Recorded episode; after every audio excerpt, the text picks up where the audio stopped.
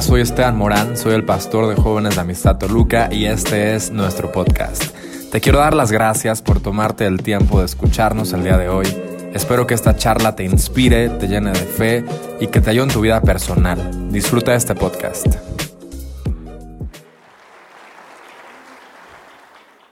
Quiero titular eh, este, esta conferencia Dios, el principio, Dios en el principio. Esto pertenece a una serie que se llama Luz y Vida. ¿sí? Así es que yo estuve estudiando algunas eh, traducciones de la Biblia y pues con la traducción que nosotros estamos identificados más eh, es con la Reina Valera y ahora con la nueva versión internacional. Eh, pero encontré una traducción que se llama Reina Valera Contemporánea y me encantó porque en esta versión, si, vamos por, favor a, Génesis capítulo 1, claro, no la, no la tenemos descargada todavía, es tan contemporánea que todavía no, no la tenemos en, nuestros, en nuestras computadoras, pero es para darnos una idea nada más. Fíjense, aquí dice, en el principio creó Dios los cielos y la tierra, la reina Valera 60. Muchos saben de qué estoy hablando, ¿verdad? Pero en la reina Valera contemporánea dice, Dios en el principio creó los cielos y la tierra. Ustedes me van a decir, pastor, es lo mismo. Claro, es lo mismo, ¿verdad? Pero lo que me encantó es que la primera palabra que aparece es Dios. ¿Sí me explico? O sea, es lo primeritito que aparece. Y, esto me encantó porque esto va de acuerdo al tema, al título que estamos viendo en relación a que Dios en el principio, que Dios debe de ocupar lo primero lo número uno en nuestras vidas, en todo y sobre todo. ¿Les encanta? Dale un aplauso al Rey Jesús, por favor.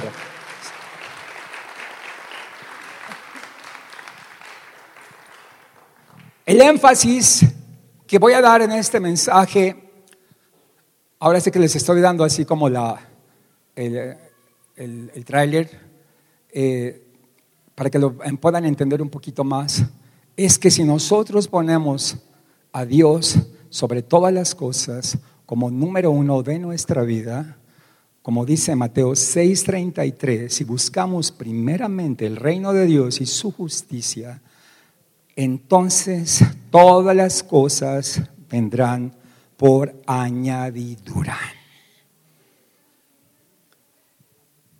Y que yo pueda entender que si la palabra de Dios me lleva, y si vamos al versículo 2 de Génesis, y dice que si la tierra estaba desordenada y vacía, entendemos que si no es, si, bueno, ustedes me podrían preguntar, ¿por qué en el versículo 1, si Dios hizo todo, por qué en el verso 2 ya habla de un desorden y de un vacío? Resulta que la tierra fue el lugar donde fue lanzado el enemigo con la tercera parte de los ángeles que le siguieron. Por eso vino el desorden.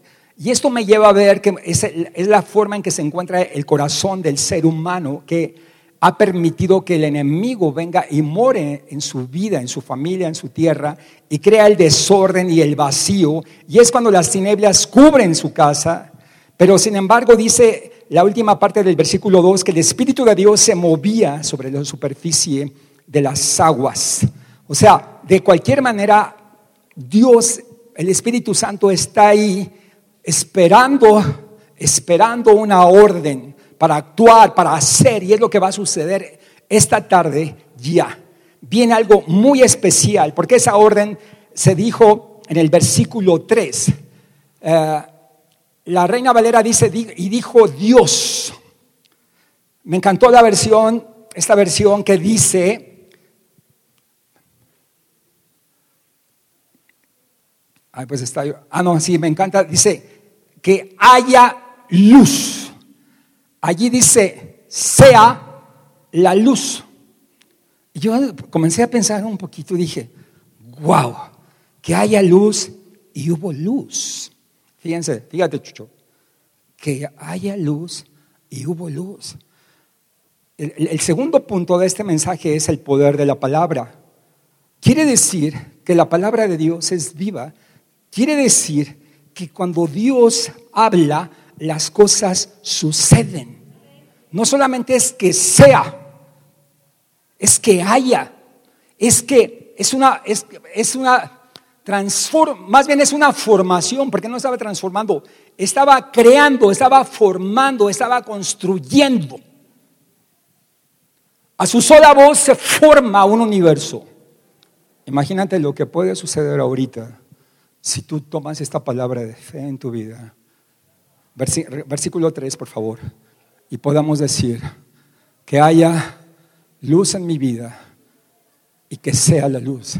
Que haya prosperidad en mi vida y que sea la prosperidad. Que haya perdón en mi, en mi vida y que sea el perdón. Que haya en mi vida sanidad y que sea la sanidad. ¿Sí me explico? O sea, ayúdame. ¿Cuál es tu necesidad en este momento? ¿Sí? Cuando tú hablas la palabra en el nombre de Jesús, respaldado, respaldado por lo, el derecho legal que yo tengo como hijo, las cosas suceden. Por eso yo puedo leer verso 4 que dice, y vio Dios que la luz era buena. Dios va a ver que es bueno, todo lo que Él hizo es bueno. Y separa Dios la luz de las tinieblas. Va a separar, va a separar esa enfermedad y te va a dar sanidad. Va a separar esa crisis financiera que estás pasando y te va a dar prosperidad. Va a separar, va a quitar de ti ese odio, esa amargura ese resentimiento y a cambio te va a dar su perdón. O sea, date cuenta, o sea, viene una separación. Quita tinieblas y viene la luz. Esto simplemente yo lo puedo ver como una introducción. Dice el verso 5 que llamó Dios a la luz día. Dios hoy te va a hacer tu día a las tinieblas de alguna manera las pone en su lugar y fue la tarde y la mañana de un día. Quiero retomar el punto uno, el punto uno, ¿sí? Dios sobre todas las cosas. Tu prioridad número uno debe de ser Dios. ¿Vamos bien? Voltea a la persona que está a tu lado dile, ¿estás ahí? No te vayas porque esto se va a poner bueno.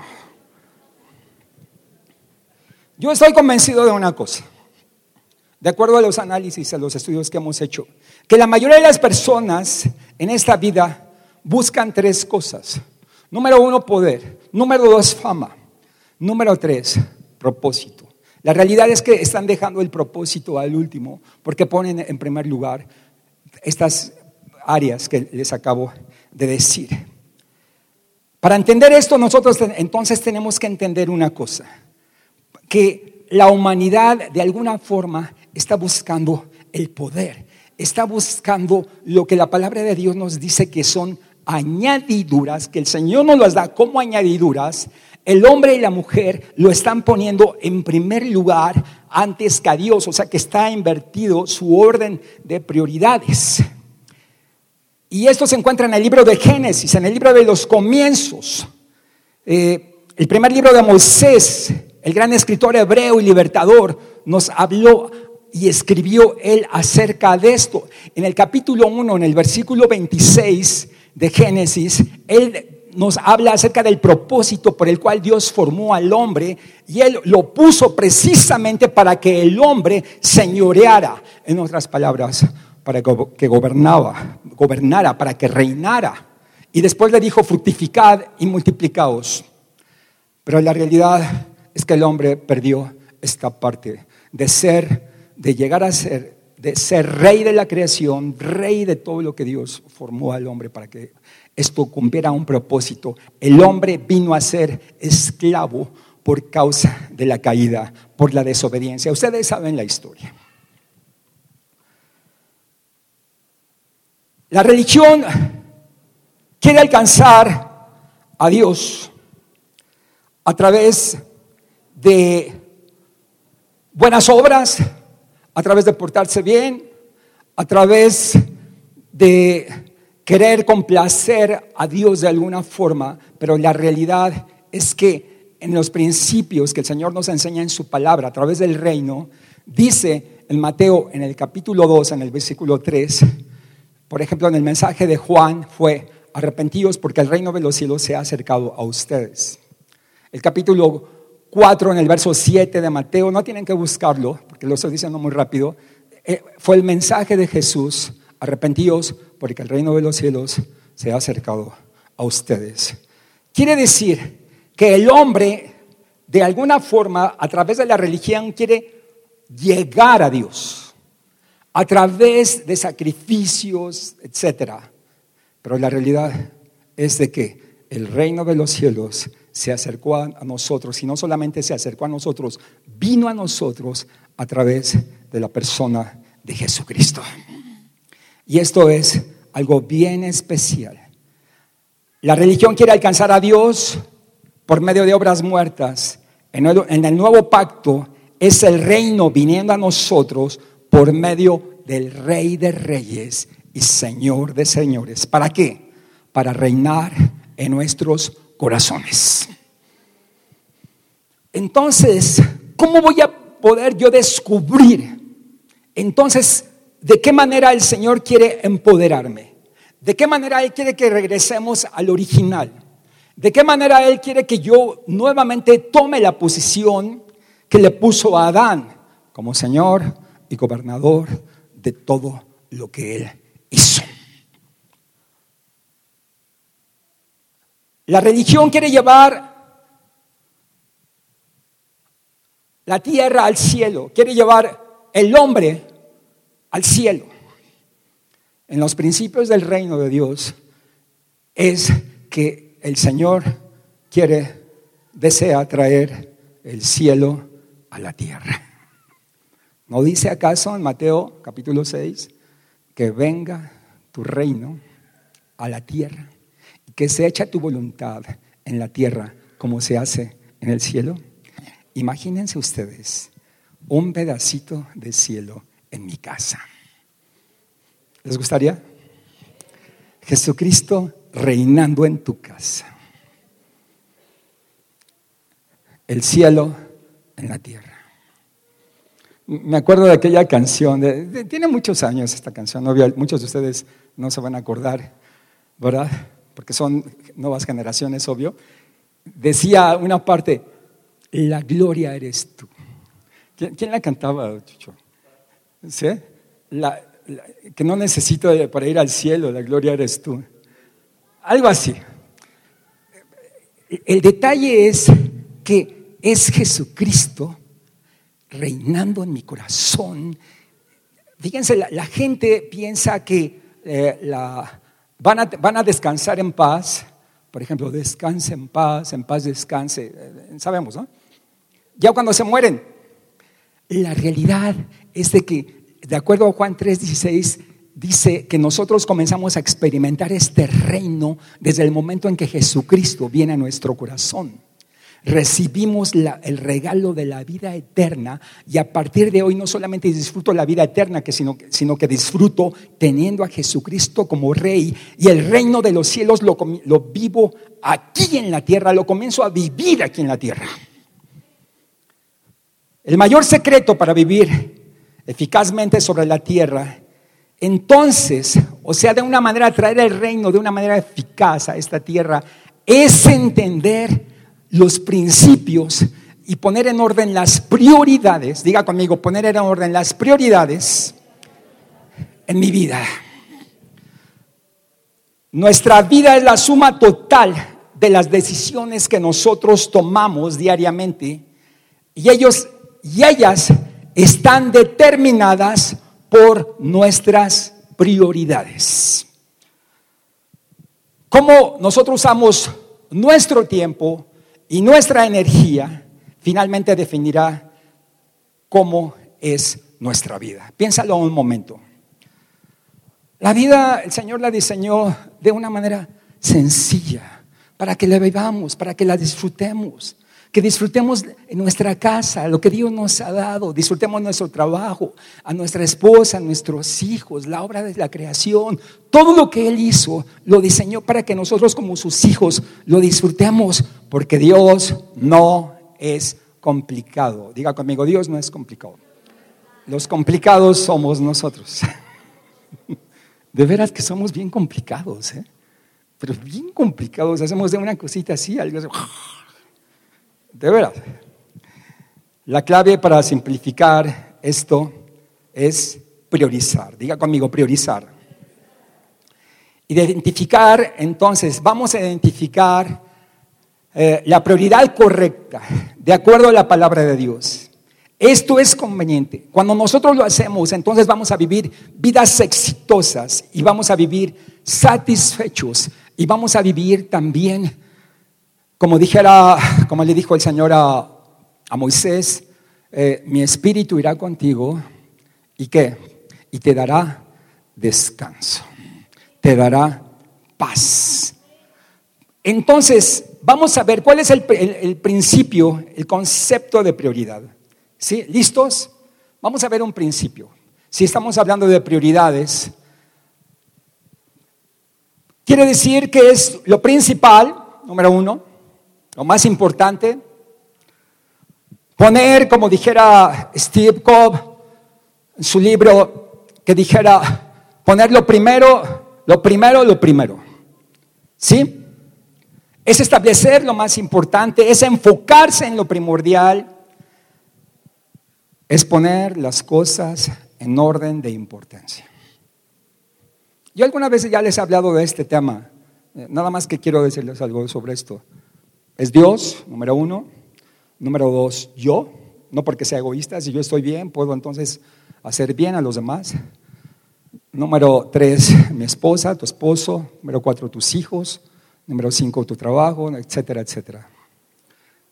Eh, número seis, siete, ministerio. Y no, no porque estoy diciendo que el ministerio es el último, estoy diciendo que Dios es el último. No, Dios es el primero. Todo lo demás es añadidura. ¿Estamos de acuerdo? Entonces, si nuestras prioridades determinan la calidad de vida que llevamos y dictan nuestras acciones y comportamientos, entonces vamos a entender una cosa. Es esencial que las entendamos y las identifiquemos para poderlas vivir de acuerdo al propósito y a la voluntad de Dios sobre nuestras vidas. ¿Saben cuál, es la mayor desgracia eh, de, la, vida? No es morirse. No, es no, esa no es la mayor desgracia. Es vivir una vida sin propósito. Es vivir una vida sin Dios. es como estar muerto en vida. Es vivir una vida sin ese propósito y sin haber vivido con las prioridades correctas de acuerdo a su voluntad en nuestra vida. Y esto nos lleva entonces a la amargura, al resentimiento, a la depresión, a la frustración. Ya saben todos. Entonces el desafío más grande en mi vida es saber para qué estoy aquí en la tierra.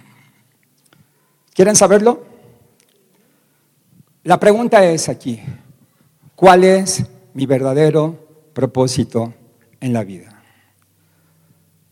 Fíjense lo que una definición, lo peor que te puede suceder es ser exitoso en una tarea equivocada.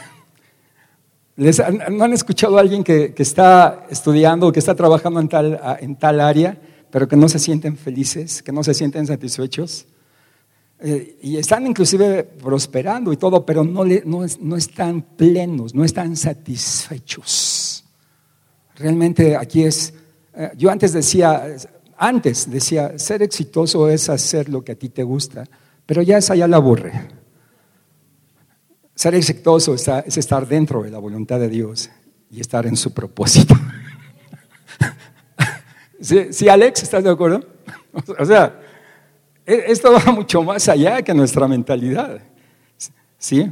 Muchas veces las personas son conducidas con prioridades incorrectas, o sea, lo tienen al revés, que controlan y ocupan sus vidas completamente. Vamos a, ver un poquito qué dice un hombre muy preparado, un científico, un, científico psicólogo de nombre Abraham Maslow.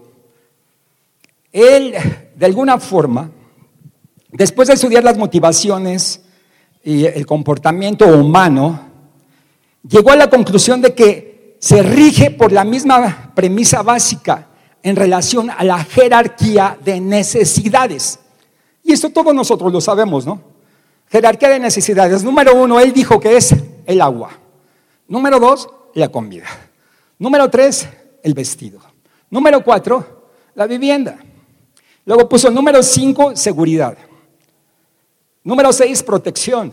Algo que ya saben cómo es ahorita, ¿no? La seguridad y la protección.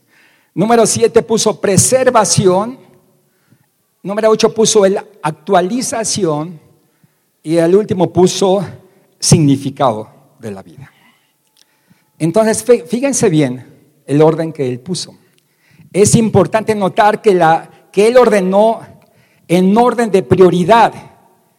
Si nosotros somos honestos, sinceramente, si somos honestos con nosotros mismos, nos vamos a dar cuenta de una cosa, que de acuerdo a la carrera de la vida, consiste en la lucha por adquirir todas estas cosas.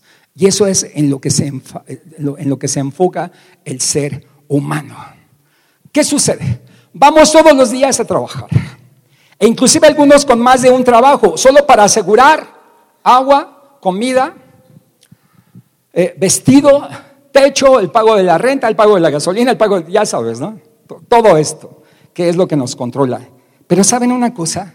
Es una gran tragedia pensar que la prioridad básica que dirige a los seres humanos, en primer lugar, es la supervivencia. Que esto está tremendo. Mucho de lo que nosotros llamamos fe se encuentran dentro de la lista de Maslow. Agua, comida, vestido, etcétera, etcétera. Cuando vamos a la palabra de Dios nos damos cuenta que Dios estableció su prioridad desde el principio. Por eso quise llevarlos a Génesis capítulo 1, versículo 1. Dios en el principio. Y me llena tremendamente si yo obtengo mis prioridades en orden y tengo a Dios sobre todas las cosas, controlando toda mi vida, me voy a dar cuenta que las cosas serán diferentes.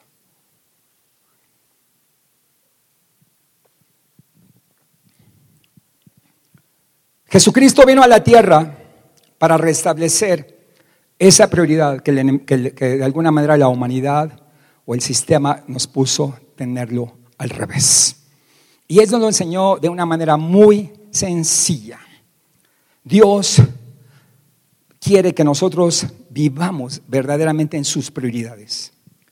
La humanidad vive al revés, el sistema vive al revés. ¿Por qué creen que hay tanta enfermedad, tanto estrés, tantas guerras, tantas situaciones de violencia, lo que estamos viviendo actualmente en México? ¿No les impresiona?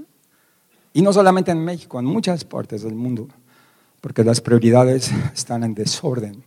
Por eso dice la palabra de Dios en Judas, de dónde vienen las guerras, de dónde viene, o sea, es del propio corazón del hombre que tiene al revés, tiene invertidas las prioridades. Si nosotros leemos la prioridad de Dios para el hombre, tal como fue declarada por el Señor Jesucristo, Él nos los enseñó a través de un discurso, a través de una oración, para que nosotros pudiéramos entender las cosas de una manera clara. Si vamos nosotros a Mateo, en el capítulo 6, en el verso 24, Mateo 6, 24. Vamos a ver algunos detalles. Vamos a analizar algunas, algunas palabras de la escritura.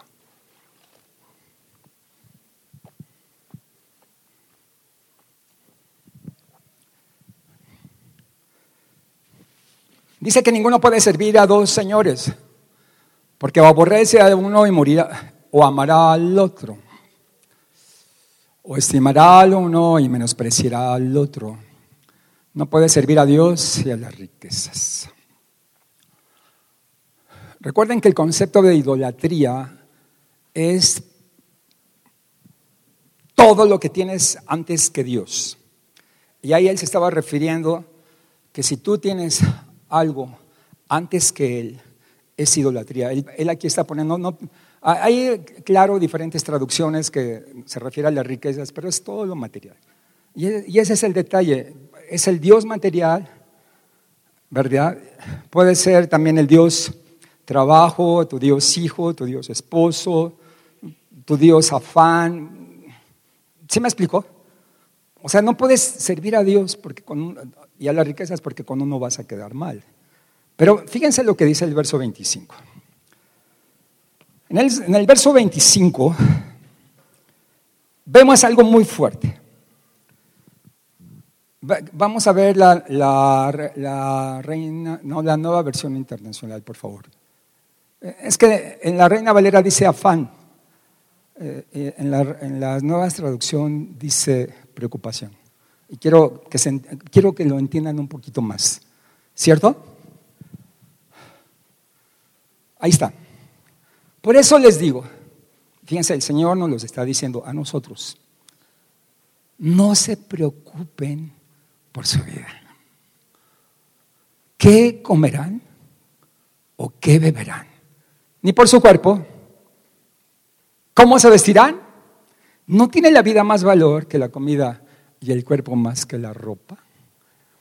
Fíjense, si ustedes están conmigo y lo analizan, así sencillito como los argentinos, está contrario a los principios de Maslow o a las prioridades de Maslow, ¿cierto o no? Y recuerden, Abraham Maslow, o sea, es, como decimos aquí en México, es un, un o sea, no es cualquiera. Y así es, las prioridades del hombre así están. Esto está completamente contrario a la filosofía de este hombre. ¿Cómo, Señor? ¿Qué para ti es más importante? La vida es de mayor valor que la comida y el cuerpo más que la ropa. Fíjense implica que esas necesidades básicas de manutención, que no deberían ser el motor de la acción por parte del hombre, ¿qué es lo que sucede? La palabra preocuparte significa consumirse en tu interior física y emocionalmente. Y el Señor te dice, no te preocupes. Fíjate. Poner algo material como tu primer interés es inquietud, es estar inquieto, es temor por lo desconocido y querer prevenir el futuro del cual nosotros ni siquiera tenemos control. ¿Saben que hay personas que ya están viviendo los problemas de mañana y todavía ni pasa nada? Ay, ¿y si pasa esto? ¿Y si pasa aquello? ¿Y si? Ya saben, ¿no? Ya, ya tiene todo el mundo encima de mañana y todavía ni siquiera resolvió el del presente. Imagínense, pobrecitos, ¿no? Están angustiados, estresados, tensionados, enfermos. Miren, vamos a ver el siguiente versículo, verso 26. Fíjense en las aves del cielo. No siembran, ni cosechan, ni almacenan en graneros. Sin embargo, el Padre Celestial las alimenta. ¿No valen ustedes mucho más que ellas? Verso 27. ¿Quién de ustedes, por mucho que se preocupe, puede añadir una sola hora al curso de su vida? Y hoy estamos en la preocupación, en la preocupación. Al, final te diste cuenta que tu preocupación ni te sirvió de nada. ¿Sí?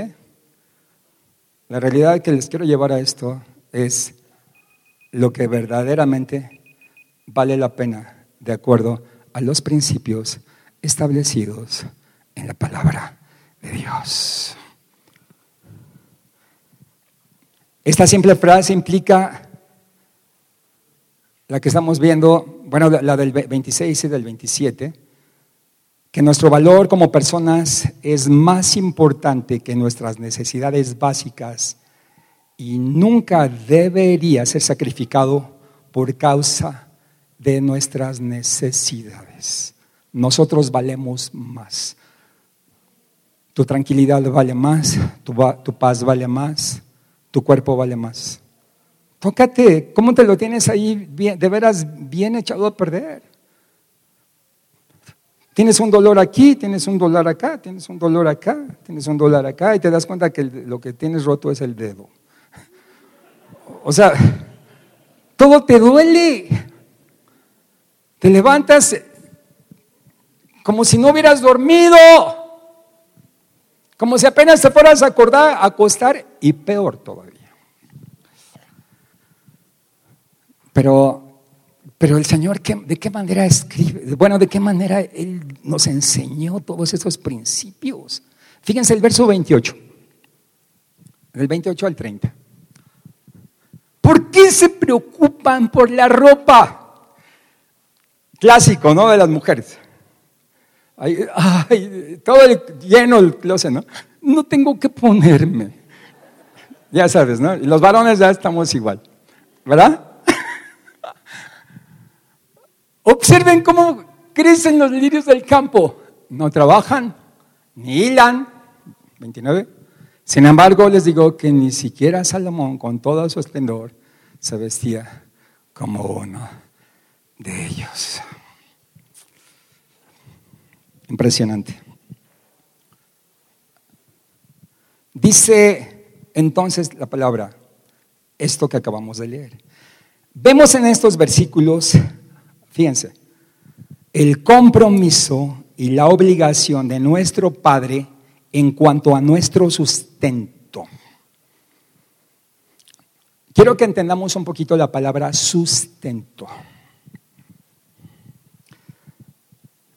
En hebreo, la palabra es parmasa. Diga conmigo, parmasa. Eh, en, árabe es masori. ¿sí? Pero en hebreo es parmasa. ¿Sí? Parmasa. Que nos habla no solamente de dinero, sino de sustento. ¿Se dan cuenta? En lo que nosotros estamos afanados por el dinero, el Señor ve mucho más allá dice, yo veo tu sustento, Parmasá. ¿Recuerdan el pueblo, de, pueblo de Israel en el desierto? ¿Lo recuerdan? 40 años. ¿Tenían dinero? Sin embargo, Dios los sustentó al grado que ni sus vestiduras ni sus, ni sus guaraches se envejecieron. Dios los sustentó con maná en el desierto. Dios les envió codornices. Dios les envió agua. Eso es sustento. Me acuerdo una anécdota al hablar acerca de las aves, eh, de unos cuervos. Ustedes saben, los cuervos son negros. Y pues eh, tuvo sus polluelos, la cuervita, ¿verdad? Y vio que eran blanquitos. Y de alguna manera pasó algo que los dejó, la cazaron, los olvidó, se fue. Y los, imagínate los polluelitos ahí, ¿verdad? Los cuervitos, ahí, ¿verdad? En su nidito, ahí, ¿verdad? Unos con otros calentándose. Y cualquiera diría, se van a morir. ¿Cierto? Se van a morir. ¿Sabe qué le pasó a la mamá? ¿Y qué creen? Que ahí en ese nido, de la suciedad que había ahí, de toda la suciedad que implica un nido, comenzaron a salir gusanitos. ¿Y de qué creen que se alimentaban los cuervitos? De los gusanitos que nacían ahí. Si Él cuida de las aves, cuidará también de mí. ¿Saben? Dios tiene sus planes, su propósito bien definido sobre sus hijos. Entonces, esto nos lleva a transferir nuestras necesidades básicas a la prioridad que debe de ser la número uno, de cultivar y mantener una relación verdadera en intimidad y, y con los principios del reino de acuerdo a su palabra. Vamos al verso 31, por favor. En estos versos vamos a ver el corazón del hombre y cómo se maneja la religión. Fíjense.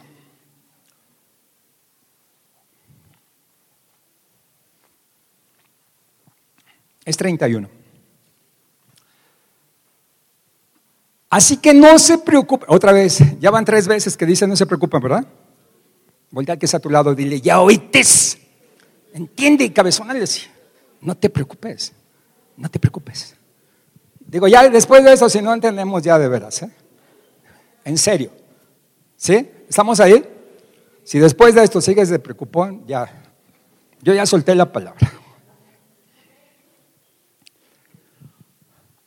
Así que no se preocupen diciendo, ¿qué comeremos? Ya sabes, ¿no? ¿O qué beberemos? ¿O qué? ¿Con qué nos vestiremos? Verso. Ahí está. Porque los paganos Paganos, vamos a, una traducción, ¿no? Se refiere a la gente sin Cristo. Es un pagano. Hasta nosotros lo decimos, ¿no? La gente que no tiene a Jesús en el corazón y que depende del sistema. Los paganos andan tras todas estas cosas. Vuelta al que está a tu lado y dile, yo no soy un pagano. Y el Padre Celestial, tu Padre Celestial, sabe que ustedes las necesitan. ¿Ustedes creen que Él no sabe tus necesidades? ¿Acaso la palabra de Dios no dice que Él conoce nuestras necesidades, nuestras peticiones, antes aún de que nosotros se las presentemos, cierto o no? La realidad es que a Él le gusta que le pidamos. Eso es cierto. Por eso hace un énfasis muy especial, muy fuerte, en la relación de la oración. Y como un paréntesis, el Señor no enseñó a sus discípulos a predicar, ni a evangelizar, ni a esto, ni al otro, ni mucho menos. Los enseñó a orar. Wow, digo conmigo, wow. Quiere decir que la oración es algo muy especial, ¿eh? La, oración es conexión. Si tú estás conectado todo el tiempo con Dios, y yo en este momento estoy predicando, pero estoy conectado con Dios, es más, estoy orando por ustedes en este momento, de que esta palabra sea no solamente un logo, sino un rema en sus vidas y traiga transformación, que saliendo de aquí diga, de veras, wow, esa palabra, ahora sí, como decimos en México, ahora se me cayó el 20 que entendamos entonces cuál es el propósito de Dios. Porque los paganos andan tras estas cosas y el Padre Celestial sabe de qué tienes necesidad. Después de esto, definitivamente va a pasar algo muy fuerte en esta congregación. Ponemos en orden nuestras prioridades o mejor nos dedicamos a otra cosa. O lo ponemos a Él en primer lugar sobre todas las cosas Fíjense, o, no sé qué va a suceder. No les estoy diciendo que vamos a dejar de trabajar, que ya nos vamos a despreocupar, ya sabes. No, no, no, no, no. Fíjense los principios del reino.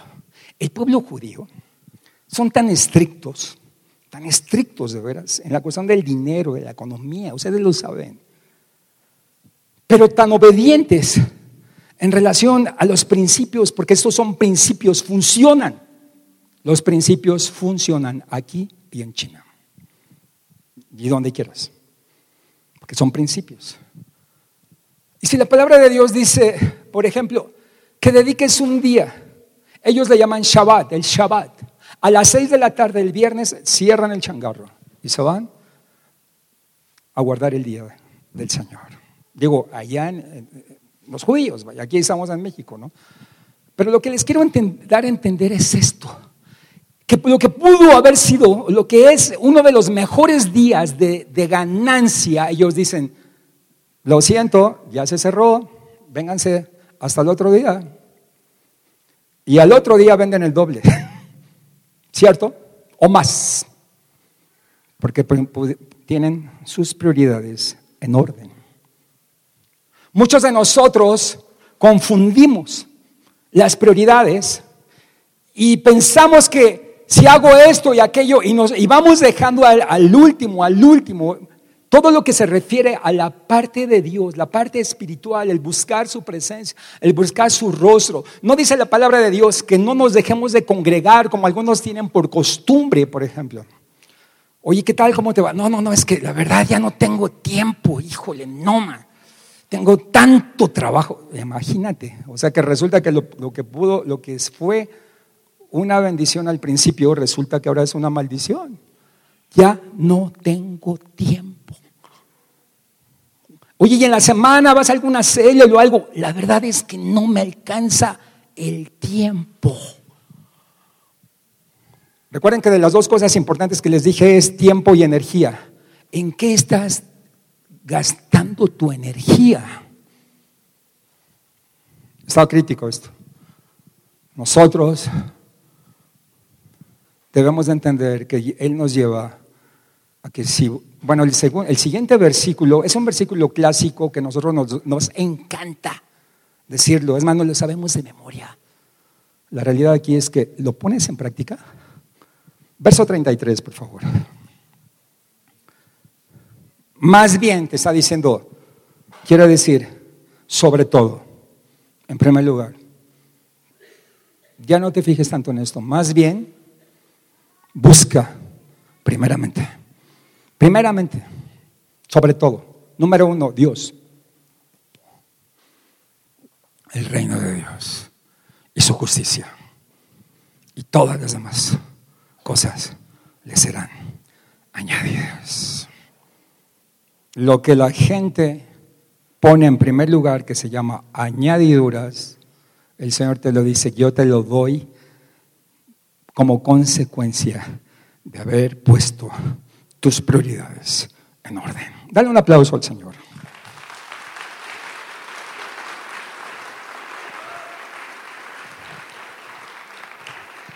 Diga conmigo, número uno Dios.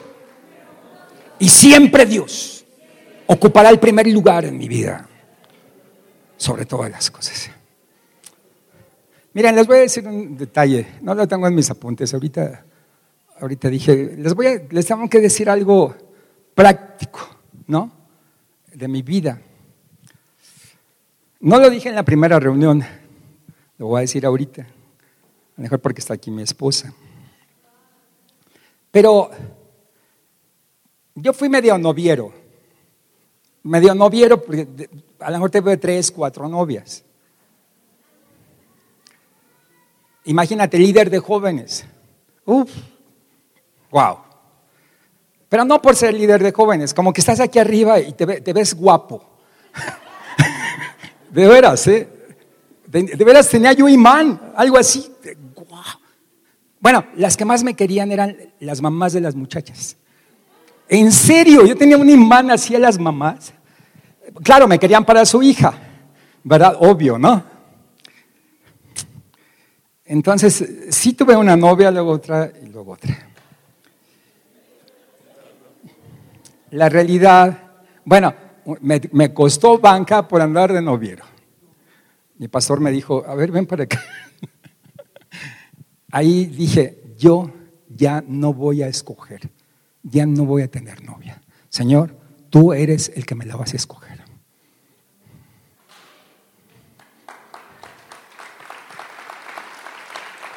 De veras, porque sí me, sí me causaba en el área emocional, miren, ya andaba yo por ahí de mis 30 años, imagínate. Sí me causaba conflicto, la realidad. Imagínense aquí, en Toluca, yo fui pastor soltero dos años. O sea, muchos, muchos de aquí todavía me conocieron. Yo llegué aquí solterito, imagínate, y con lana. De veras, yo, yo, fui empresario desde... ¿Sí? Dice, ¿dónde quedó? Bueno, ese es otro cantar. Era autosustentable. ¿Sí? En, serio, ¿eh? La realidad es esta. Le dije al Señor, Señor, yo la verdad no, ya no voy a escoger porque siempre la riego. Las decisiones que tomo resulta que no era. Y luego ahí me fui con la finta, que el color de ojos, que el color de cabello. Ya sabes, ¿no? Los chavos, como... Yo dije, no, ya, ya, ya, ya, ya. Ya no me voy a preocupar. Voy a descansar en ti, Señor. Es más, hice una lista de 10 cosas que yo quería que tuviera mi esposa. Fíjate, dije, yo ya no voy a escoger, pero le puse ahí en una lista. ta, ta, ta, ta, ta, ta, ta que hable inglés, que sea profesionista, que me guste, que toque instrumentos, que cante. Uh, no, no, olvídense. Ahora sí que se la puse al Señor sencillita. El Señor obviamente rebasó la lista.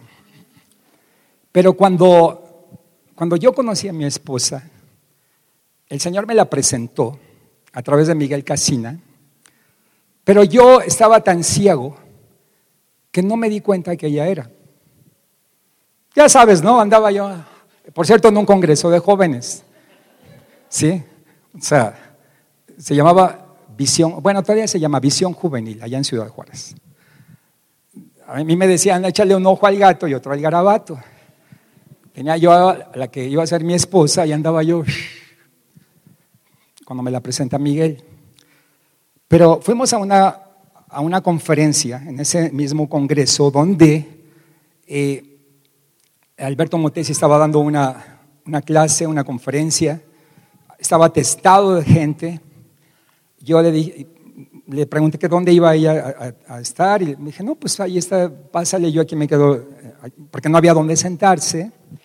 Entonces, cuando ella pasa para sentarse a un lugar, no había lugar, oigo una vocecita esto creo que nunca lo he dicho, que me dice, ella va a ser tu esposa.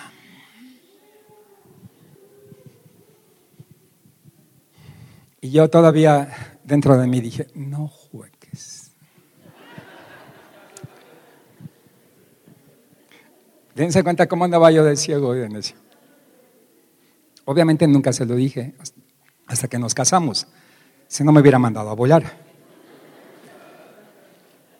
Es que el Señor me dijo, ¿qué me dijo? Ni que nada. ¿Sí? Esas son cosas muy íntimas. ¿Cierto? La realidad es que fue algo muy especial de parte de Dios. Y esto, todo lo demás es historia. La realidad es que soy inmensamente feliz. Gracias a Dios por la vida de mi esposa. Ya, ya después les contaré cómo surgieron los hechos. Pero, pero, pero, es muy emocionante cuando, cuando estás en la voluntad de Dios, cuando estás en el propósito de Dios. Créanme que yo lloré, lloré cuando estaba fuera de la voluntad de Dios. Le llegué a decir al Señor, Señor, entonces me voy a quedar solo. No, de veras.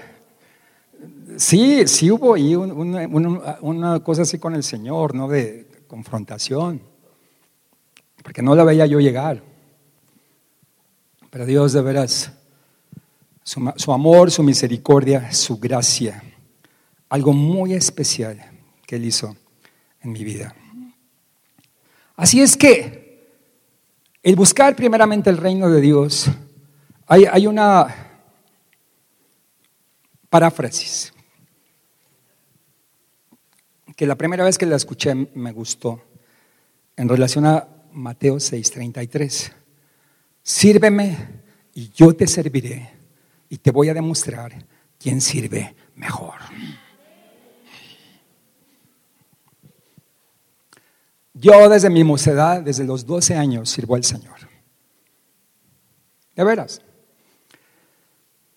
Y el Señor nunca, les puedo decir, nunca he visto, como dice, como dice David, joven fui y envejecido. ¿Qué más? Y no he visto justo desamparado, ni su simiente que mendigue pan.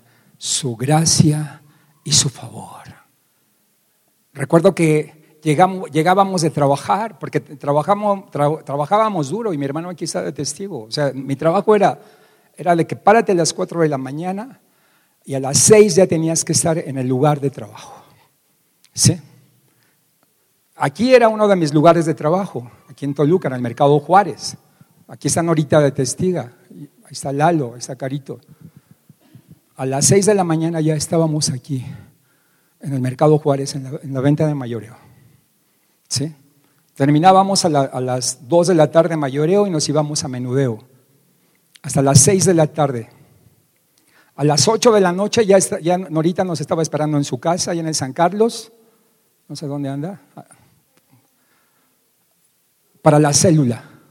No se llamaba célula, era un grupo de estudio simplemente. Y échale, que te dijera, a las 10 de la noche y luego a las 10 consejería. Iba saliendo cerca de las 12 de la noche. A tratar eh, situaciones de, ustedes saben, ¿no? Orar, etcétera, etcétera. Una vez tuve un accidente, sí es cierto, ya por eso ya desde ahí ya me quedé, ya no me fui a, mi casa, me dijeron, ya quédate mejor. Pero les puedo comentar muchas anécdotas, pero nunca nos rajamos, nunca dijimos ya no, nunca dijimos, es que tengo mucho trabajo. Le trabajas, pero le sirves. O sea, al otro día, a las seis de la tarde, el líder de, el, líder de jóvenes, allá con mi pastor, con Fernando Sosa. El domingo ya estaba de regreso nuevamente pastoreando. Decían que yo era, es más, tenía tres negocios. Uno de mis negocios era, y ahí está mi hermano de testigo, era ropa, creación y, venta de ropa. Otro era tacos árabes y el otro negocio era eh, acumuladores de carros, baterías. Primero las hacía y luego ya las, luego ya aprendí y ya las vendíamos. Yo les decía, en la semana soy pastorero y el fin de semana soy pastor. Bueno, esa es otra historia. La realidad es que yo me doy cuenta de lo que significa buscar primeramente el reino de Dios y su justicia. Una vez que estaba aquí en el mercado Juárez, esa vez no hubo, tenía yo más gente en consejería que me buscaban que ventas. No, en serio. a lo mejor ustedes dicen, no, pero que no debe ser al revés. Pues no, porque el Señor me estaba demostrando, me estaba enseñando, dedícate a mis ovejas y yo me voy a dedicar a lo tuyo. Yo ahí entendí, de veras, que el Señor me estaba diciendo, te estoy preparando para cosas que tú ya sabes. El Señor me fue empujando, empujando, empujando, hasta que ya por un momento determinado ya vendí todo y dije, ¿sabes qué? Me dedico completamente al 100%. Son detalles que yo les podía decir, pero busca primeramente el reino de Dios y tu justicia y todo lo demás vendrá por añadidura. Tengo que terminar. Tengo que terminar. Pues ya me van a poner una musiquita y me ponen nervioso.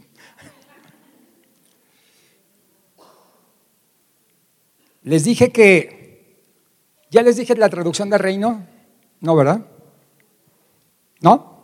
¿Quieren saberla o ya, o ya me despido? ¿Sí? ¿Me aguantan unos minutos más?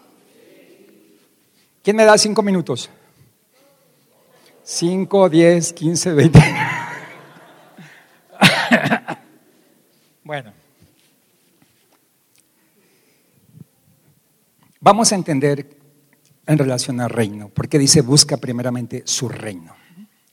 Reino en griego es Basilea, que por cierto hay una ciudad en Suiza que se llama así, ¿verdad? Basilea, Suiza. No he estado ahí, pero he oído. Ahí voy a estar, van a ver. En hebreo es mamlaka. Ya conmigo, mamlaka. Ambos términos significan gobierno. Fíjense, busca primeramente dominio, empoderar, poder real. Una definición de reino sería, fíjense bien, la influencia de un rey sobre su territorio, impactándolo con su voluntad, propósito e intención, produciendo una cultura, valores, moral y estilo de vida que refleja los deseos y la naturaleza del rey ante sus súbditos. Imagínate, traducido de una manera así sencillita, imagínate, es mi rey. ¿Cómo me va a tener si yo no solamente soy súbdito de este reino, sino que soy su embajador? Y el, y el, concepto de embajador es como si el rey mismo estuviera ahí, como por ejemplo un, presidente que tiene embajadores. El, el, embajador es como si el mismo presidente estuviera ahí. Su personalidad jurídica, política, etcétera, etcétera. Tú sabes muy bien de todo esto, licenciada Ninfa. O sea, ¿ustedes creen que mi rey y mi señor nos va a desamparar y nos va a dejar?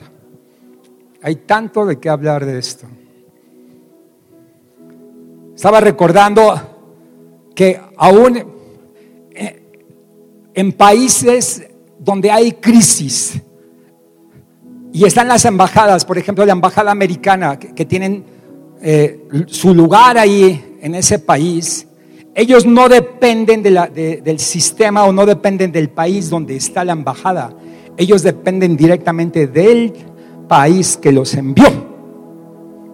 Y, y llega la provisión de su país para ellos. Recuerdo la primera vez que, que fui a la embajada de Estados Unidos para ver el detalle de la visa, cuando todavía estaba en reforma. Cuando entré a la embajada, es como si yo hubiera entrado a Estados Unidos.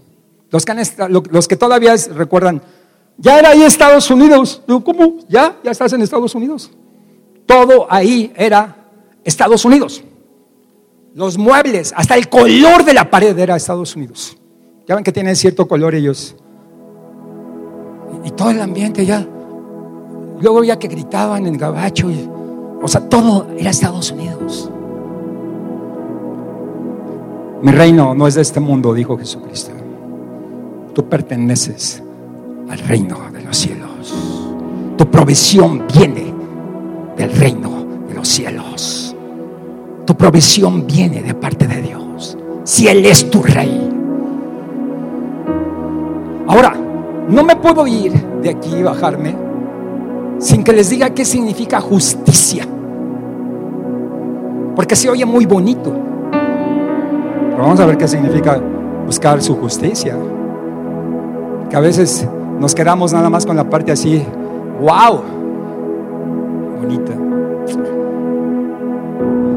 Si nosotros entendemos estos conceptos, definitivamente que amistad cristiana no va a ser la misma. Ni, ni, todos los lugares donde nos están escuchando, nos están viendo a través de internet, no va a ser tu vida la misma. Porque vas a poner tus prioridades en orden.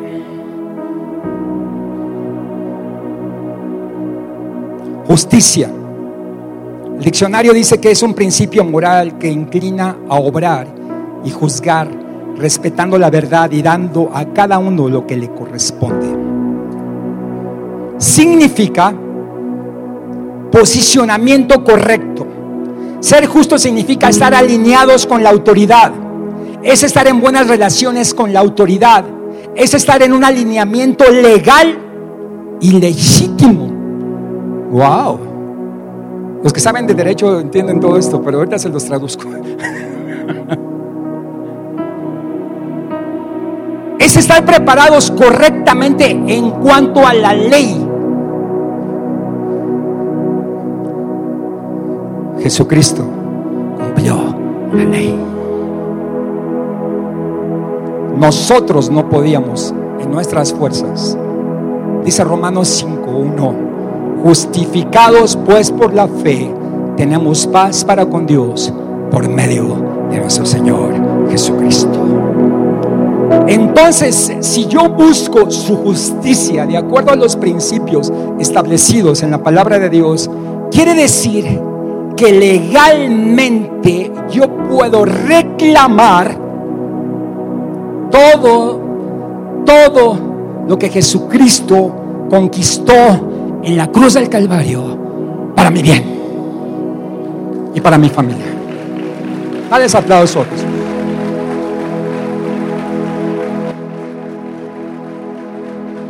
El principio aquí es que Jesucristo lo conquistó, Él lo pagó. Porque tú y yo no lo podíamos hacer. Cuando yo busco su justicia, le digo, legalmente hay un derecho legal que me respalda, no solamente como hijo, sino por lo que tú ya hiciste por mí en la cruz del Calvario.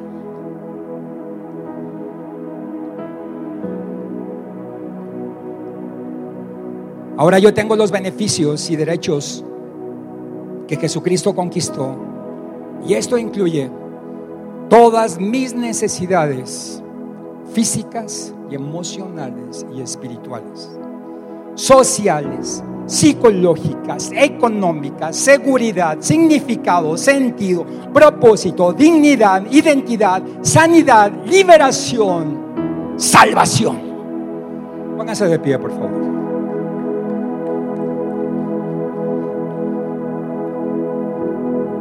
Tú no puedes ser la misma persona después de lo que acabas de escuchar. Depende de que determines poner en orden tus prioridades. No dejes al Señor al último. Ponlo en primer lugar de tu vida. Si tú crees que vas a ganar más por robarle tiempo al Señor, estás muy equivocado muy equivocada. Busca primeramente su reino. Todo vendrá justicia. El Señor te va a empoderar. El Señor va a ponerte por cabeza y no por cola. Encima solamente. Pero Él lo que quiere, que lo hagas a Él, Rey de tu corazón.